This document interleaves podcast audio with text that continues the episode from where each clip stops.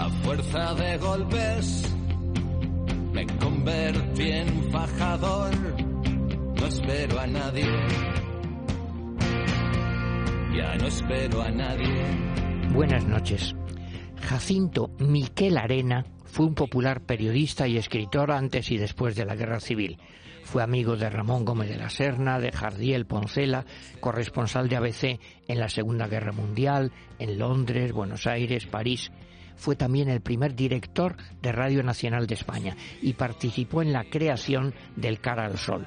Él se atribuía dos versos. Volverá a reír la primavera y que en España empieza a amanecer.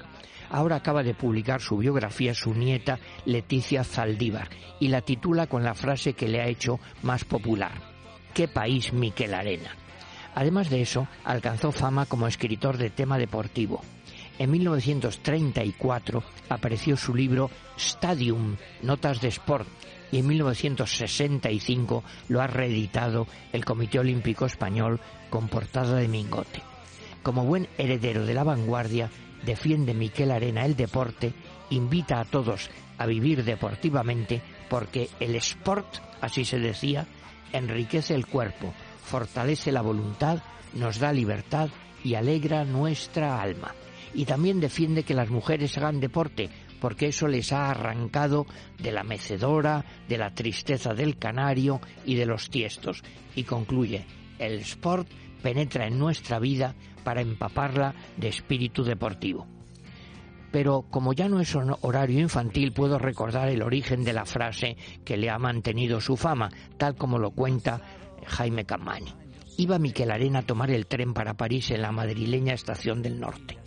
Fue a despedirlo el escritor Pedro Murlane Michelena, amigo suyo, y vieron los dos a un militar de alta graduación que se asomaba a la ventanilla del tren para dar una orden urgente a su asistente. Corre a la cantina y que te den una guindilla picante. Y añadió, pero que pique mucho, porque si no, te la voy a meter por el culo. Perdonen, es lo que dijo. Al oírlo, Murlane Michelena le dijo a su amigo la frase por la que ahora se le recuerda. ¿Qué país, Miquel Arena? ¿Qué país?